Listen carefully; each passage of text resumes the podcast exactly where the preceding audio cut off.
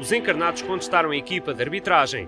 O Benfica despediu-se da Liga Europa. O Eintracht Frankfurt segue para as meias finais, onde vai defrontar o Chelsea. Viva, eu sou o Ruben Martins. Este é o seu P24. Hoje convidei os jornalistas Francisco Correia e Miguel Dantas, isto porque hoje falamos da falta de competitividade das equipas portuguesas em relação aos principais campeonatos europeus. Numa fase em que já não há clubes portugueses nas principais provas europeias, Portugal não alcançou a Rússia e mantém-se no sétimo lugar no ranking da UEFA.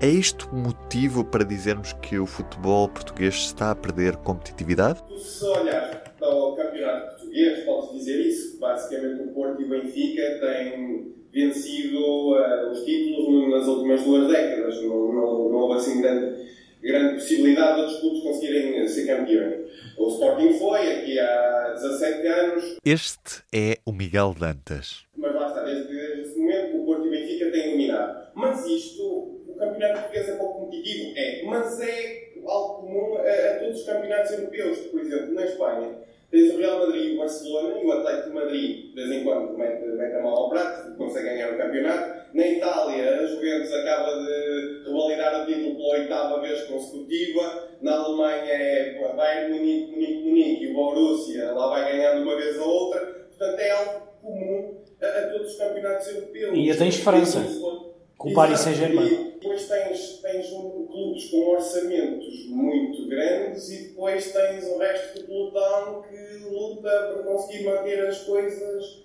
em dia, as coisas em ordem. Portanto, há pouca competitividade, mas isso não é, não é exclusivo ao futebol português e acho que há 30, 40 anos atrás o futebol português já não era competitivo. Acho que até o Sporting Braga conseguiu encurtar as distâncias para os principais clubes e uh, acho que futebol português não perdeu competitividade nesta, nestas últimas décadas, pelo contrário.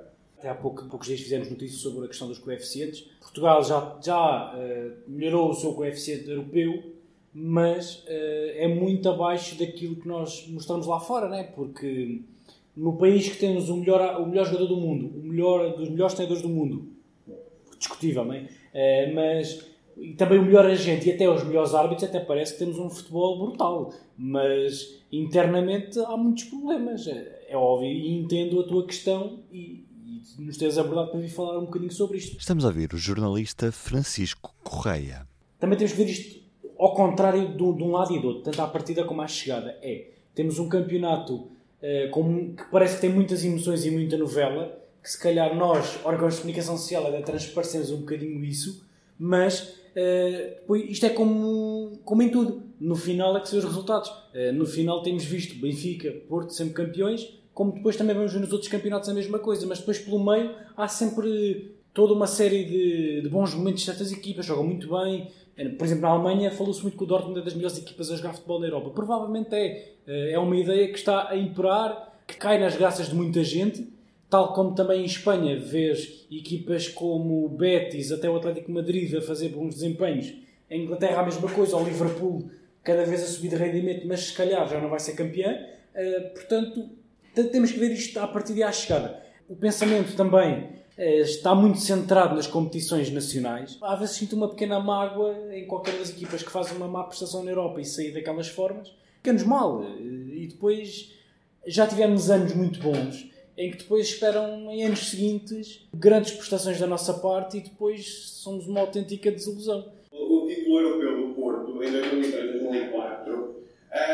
mais uma exceção do que a regra, não é? Porque nós claro. podemos, nas competições europeias, as nossas participações até não têm sido más. Uma equipa portuguesa chegar aos quartos de final da Liga dos Campeões já é um resultado muito bom. Já é um resultado muito bom quando vês que a partir dos oitavos, praticamente a partir dos oitavos, só tem os grandes tubarões europeus, aquelas equipas com orçamentos nas centenas de milhões de euros. Tens o Manchester City, tens uma Juventus e o Porto, o Benfica e o Sporting não se conseguem comparar ainda a essa, essa realidade. Portanto, tudo bem, eh, falando agora um bocadinho do ranking, nós eh, não conseguiremos ultrapassar a Rússia, mas Portugal e a Rússia sempre tiveram ali um bocadinho tac-a-tac e basta uma má prestação de uma equipa para depois desnivelar, fazer desnivelar o, o peso da balança. Portanto, tivemos algumas más prestações, mas eu acho que, regra geral, as nossas prestações têm sido boas. Por exemplo, nas pré-eliminatórias, Uh, temos conseguido safar. O Benfica conseguiu eliminar o que foi a Liga dos Campeões, o Porto há dois anos também com a Roma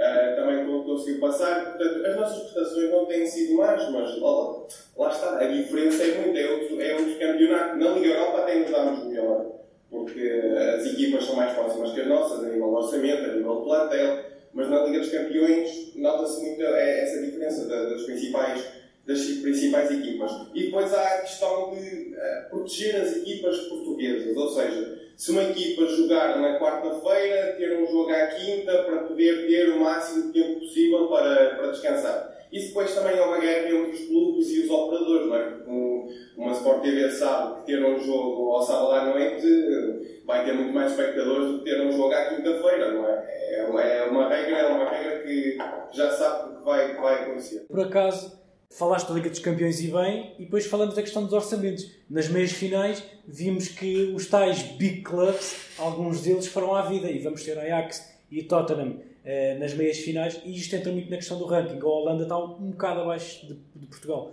mas se o percurso do Ajax for mesmo até ao fim e for tudo completamente cumprido, ou seja, vencer a Liga dos Campeões nunca se sabe, né? nesta fase acho que é, é como se costuma dizer 50-50, tudo pode mesmo acontecer a nível de Holanda apanhar Portugal, ou se não apanha, fica cada vez mais próximo nesse tal ranking, depois continua-se a estreitar esse acesso. Portugal acho que merece, apesar de tudo, de tudo o que tem acontecido, uh, mas que Portugal precisa e merece ter duas equipas uh, na Liga dos Campeões, pelo menos, ou seja, estou a falar de um acesso direto quando és campeão e de um acesso não, não, não cabeça de série, a segundo e depois o, o playoff, terceira pré-eliminatória no, no terceiro lugar. Muito sinceramente, acho que Portugal nunca vai chegar a um ponto do que, por exemplo, no campeonato grego, o campeão não tem acesso direto à Liga dos Campeões. É, um dos países em que é muito difícil entrar nas competições europeias, desde passar pelas, pelas pré-eliminatórias, mesmo que venças o campeonato de outro país. Acho que Portugal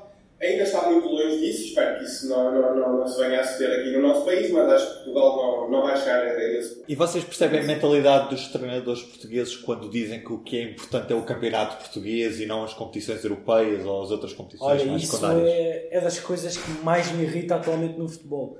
Uh, especialmente porque estamos a falar, uh, pelo menos dos, dos, três grandes que nos representam mais uh, internacionalmente e têm a sua história, acho que este tipo de, de posições são, são muito. Acho que inferiorizam bastante o que estes clubes têm em jogo e, e naquilo que investem. Acho que esta mentalidade está uh, a afetar bastante o futebol. E depois, centrando-se depois nas competições uh, nacionais, claro que os clubes pequenos sofrem um bocadinho mais.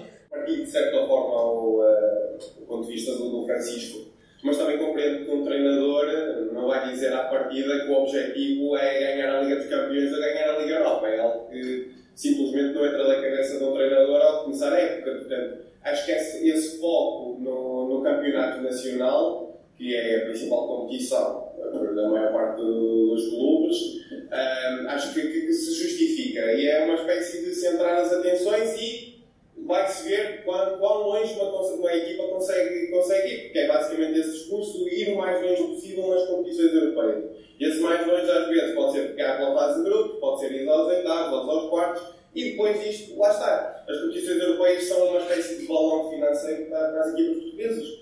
Quanto, quanto mais longe conseguirem ir, mais dinheiro fazem e mais uh, conforto financeiro conseguem ter, de certa forma. Portanto, eu acho que é justificável e acho que compreendo e aceito que os treinadores portugueses digam que o principal objetivo são as competições internas, porque de facto o, o são.